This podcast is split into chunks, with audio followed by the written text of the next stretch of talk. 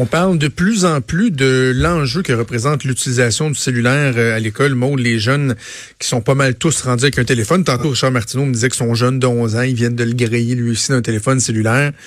Et ça soulève beaucoup de questions. Est-ce que c'est problématique? Est-ce que c'est d'être arriéré que de pas reconnaître que oui, oui, il y a une utilité, puis il faut l'utiliser à fond? Bref, ça fait beaucoup discuter, euh, jaser. il y a la journaliste au Journal de Québec, Journal de Montréal, Daphné Dion-Vient, qui s'est intéressée à ce qui se passe en France, parce que là-bas, ça fait déjà un an qu'on a euh, banni les cellulaires dans les écoles. C'est fort intéressant. On va aller la rejoindre en ligne. Daphné, bonjour. Bonjour. Donc, Daphné, tu t'es rendue directement là en France pour aller voir comment ça se passait. Euh, ça fait un an que ça a été implanté. Comment ça se passe jusqu'à maintenant? Oui, tout à fait. Alors, euh, donc, dès l'automne dernier, le gouvernement français a décidé donc d'interdire les cellulaires à l'école euh, jusqu'au collège, c'est-à-dire jusqu'à ce que les élèves aient l'âge de 15 ans à peu près. Qu'il faut préciser, c'est que l'interdiction, c'est une interdiction en tout temps. Donc, en classe, ça, on connaît déjà ça. Il y a plusieurs profs ici là, qui l'interdisent déjà en classe, mais aussi pendant les pauses, pendant l'heure du midi. Donc, en principe, là, l'élève qui arrive le matin à l'école en France, il doit ranger son téléphone cellulaire dans son sac, dans ses poches. On n'est pas supposé le voir pour le reste de la journée. Et euh, ben, d'après ce que j'ai constaté dans plusieurs écoles là, que j'ai visitées, ça se passe quand même assez bien. Et est-ce que la, réglementation, elle est euh, mise en force? Est-ce que, parce que je voyais, il y avait une photo dans le journal où on voyait deux élèves qui avaient leur téléphone dans leur poche. Est-ce que ce sont des vœux pieux où les élèves ont vraiment adhéré à ça et il y a des conséquences pour ceux qui respectent pas les règles en place? Eh ben, c'est la grande question, évidemment. Donc, oui, il y a des conséquences. Un élève qui se fait prendre à utiliser son cellulaire euh, à l'école, règle générale, là, euh, parce que les, règles peuvent changer d'une école à l'autre, mais en principe, il se fait confisquer son cellulaire, euh, soit pour 24 heures ou jusqu'à ce qu'un de ses parents vienne chercher le téléphone. Donc, ça peut être plus long si le parent n'est pas pressé. c'est sûr qu'il y a des directions d'école qui vont dire, tu sais, si on voit un petit message, un petit 30 secondes une fois, peut-être qu'on n'avertira pas, mais un élève qui va récidiver, qui va le faire souvent, là, oui, il peut se le faire confisquer. Puis les élèves nous disent, oui, c'est sûr qu'il y en a qui trichent une fois de temps en temps. Euh, puis les, les, directions le savent, là, que la règle n'est pas respectée à 100% Mais ce que les directions m'ont dit, c'est qu'en fait, le but, c'était surtout d'éviter que l'élève passe toute son heure du midi sur son cellulaire à jouer à des jeux vidéo ou à envoyer des messages textes plutôt que de se parler, là, puis de jouer avec ses, ses camarades de classe. Donc, les directions disent, peut-être que la règle n'est pas respectée à 100% mais l'objectif qui était de faire qui sont plus là-dessus plusieurs heures par jour à l'extérieur de la classe, ben ça, euh, c'est accompli comme objectif. Ben, c'est ça, parce que ça, Daphné, c'est le, bout, je pense, qui m'a le plus marqué dans ton euh, premier papier diffusé en fin de semaine, c'est que il y a même des élèves qui reconnaissent euh, les côtés bénéfiques, c'est-à-dire que oui, bon, il y a l'attention en classe, c'est le réflexe premier qu'on a. On dit, ben oui, il faut que leur attention soit tournée vers la matière et tout, mais qu'au niveau de la socialisation des jeunes, il y avait un objectif et clairement, même les jeunes le reconnaissent, disent avant, on se regardait les pieds, maintenant on se parle. Oui, tout à fait. Puis honnêtement, c'est ce qui m'a moi-même euh, le, plus surpris là, des témoignages que j'ai reconnus, euh, que j'ai recueillis, pardon, euh, parce qu'il y en a eu des jeunes justement qui m'ont dit, même avant, c'était horrible, on se parlait pas, on était tous là en fil, nez sur notre écran de téléphone cellulaire. Maintenant, on prend le temps de se parler, on mange ensemble, plus, on est plus relax. Il y a même un jeune qui m'a dit, je me sens libérée depuis que je suis plus toujours sur mon cellulaire. Donc c'est comme si après coup, il y a des jeunes qui réalisent à quel point ça peut être envahissant dans leur vie ce, petit écran-là. Puis il y en a qui sont euh, contents finalement de cette euh, règle-là. OK. Regardons chez nous maintenant, à partir de, de, l'expérience dont tu as été témoin en France. Est-ce que c'est envisageable? Est-ce qu'il y a des réflexions euh, à cet effet-là qu'on pourrait utiliser ce genre de mesures-là, reprendre ce genre de mesures-là ici au Québec dans nos écoles? Mais présentement, au Québec, c'est à chaque direction d'école et même à chaque enseignant de faire ses propres règles. Dans, dans des écoles, il y a des règles pour l'ensemble de l'école, alors qu'à d'autres endroits, on, il y a des enseignants qui, eux, décident comment ça se passe dans leur classe. Donc, ça peut être totalement interdit dans une classe et plutôt permis ou toléré dans l'autre. Donc, c'est vraiment à géométrie variable. Mais j'ai quand même euh, trouvé trois écoles. Il y en a peut-être plus, mais enfin, euh, j'en ai, euh, j'ai rencontré là, des gens dans trois écoles ici au Québec où le cellulaire est totalement interdit. Donc, aussi pendant les pauses et l'heure du midi. donc, dans les écoles secondaires Euh, il y a une école secondaire à Sorel-Tracy, entre autres, où la directrice a mis ça en place là il y a euh, maintenant deux ans. Donc, c'est assez récent. Euh, et d'après tout le personnel, les enseignants rencontrés, eux, ils retourneraient vraiment pas en arrière. Ils disent que la vie de l'école a vraiment changé. Les élèves se parlent le midi, échangent avec les profs. enfin, eux, ils voient plusieurs aspects positifs. Puis, ils soulignent que c'est pas parce qu'on interdit le cellulaire à l'école que les élèves sont coupés de la technologie parce qu'ils ont des ordinateurs et des tablettes qui euh, peuvent être utilisés dans les classes là, au besoin. Mais c'est ça, c'est ça le point qui est important, hein, Daphné, parce qu'il y a des gens qui disent, lorsqu'on a cette discussion-là, ils disent, ben voyons donc la technologie, c'est partie intégrante de, de, de, notre environnement, de notre quotidien. C'est des, ce sont des outils qui sont euh, souhaitables, qui sont bénéfiques pour les jeunes, mais ça veut pas dire qu'il faut qu'on veut les fermer à la technologie. C'est de dire, est-ce que vraiment ils ont besoin d'avoir un cellulaire, euh, d'aller sur Facebook, euh, sur Instagram, etc., sur Snapchat, alors qu'ils sont en classe? Il me semble que c'est pas un droit. C'est normal de penser que leur attention devrait être tournée vers ce qui se passe dans une classe. Ben, ça, c'est la grande question. Puis là, évidemment, là, il va y avoir des gens qui vont être favorables à cette position-là, puis d'autres qui vont être favorables à l'utilisation du cellulaire en classe pour apprendre, pour des projets pédagogiques, pour faire des recherches sur le web. Euh, c'est sûr qu'il y a plusieurs études qui ont démontré qu'il y a des impacts positifs d'utiliser les technos, les technologies en classe, que ce soit le cellulaire, la tablette ou l'ordinateur. Euh, mais ce qui est intéressant aussi, c'est de voir qu'en France, il y a des profs qui utilisent le cellulaire en classe pour des fins pédagogiques, donc pour apprendre, parce que la loi l'interdit en tout temps, à l'exception des profs qui veulent l'utiliser vraiment de manière encadrée. Donc, ça permet ça aussi. Alors, euh, donc c'est sûr que hum, il y en a qui vont dire que l'interdiction, c'est pas une façon de faire de l'éducation, mais d'autres vont dire oui, on peut interdire à certains moments, on peut mettre des règles et ça n'empêche pas qu'il faut faire de l'éducation pour expliquer aux jeunes pourquoi on fait ça. Parce que c'est sûr qu'une une simple interdiction, si les jeunes comprennent pas, ben ben, ils peuvent s'y opposer. Puis le risque, c'est qu'ils soient encore plus sur leur écran le soir à la maison. Donc, c'est sûr que je pense que là où tout le monde se rejoint, c'est que si on met des règles, il faut vraiment bien l'expliquer puis et éduquer sur, euh, sur pourquoi c'est important de, mettre des limites puis de bien utiliser son cellulaire.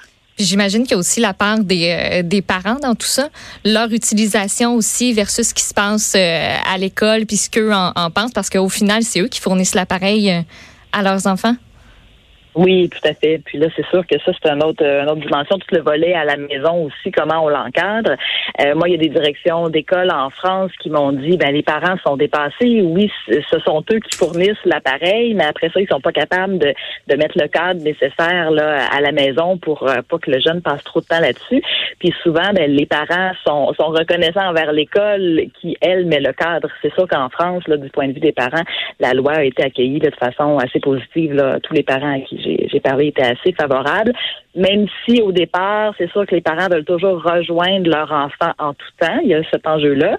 Mais bon, on leur a expliqué qu'ils peuvent appeler à l'école. Il y a toujours quelqu'un qui répond au secrétariat et qui a quand même moyen de rejoindre les jeunes là, de cette façon-là, comme ça se faisait euh, il y a déjà quelques années. Daphné, dimanche, tu nous parlais de ton expérience en France. Aujourd'hui, on regarde ce qui se passe au Québec. Euh, prochain volet, dernier volet, c'est sur la dépendance. On sait qu'il y a le gouvernement là, qui va euh, mettre de l'avant un forum pour euh, mettre sur pied un, plan, un plan d'action pour la lutte contre la dépendance aux écrans chez les jeunes. On va s'attarder à ça dans le dernier volet, c'est ce que je comprends?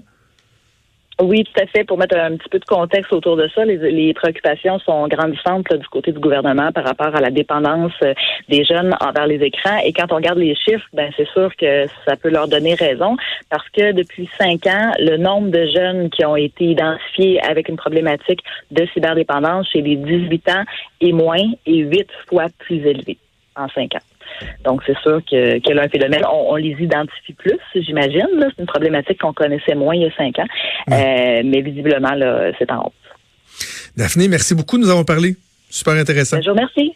Merci Daphné Dion vient qu'on peut lire régulièrement dans le journal de Montréal, journal de Québec. Cette question-là, mot de la dépendance, là, elle est, elle est, elle est fort importante. Je regardais euh, ce matin, là, tôt ce matin, il y a Angus Reid qui a publié un sondage entre autres, on dit que 89 des, des, parents qui reconnaissent que oui, ça peut être les, écrans peuvent être un, outil euh, pertinent pour l'éducation de leurs enfants, mais il y a presque la moitié des gens, 46% qui sont inquiets par la, le temps, par la, la, quantité de temps que leurs enfants passent sur leur, télé, leur téléphone, sur leurs écrans.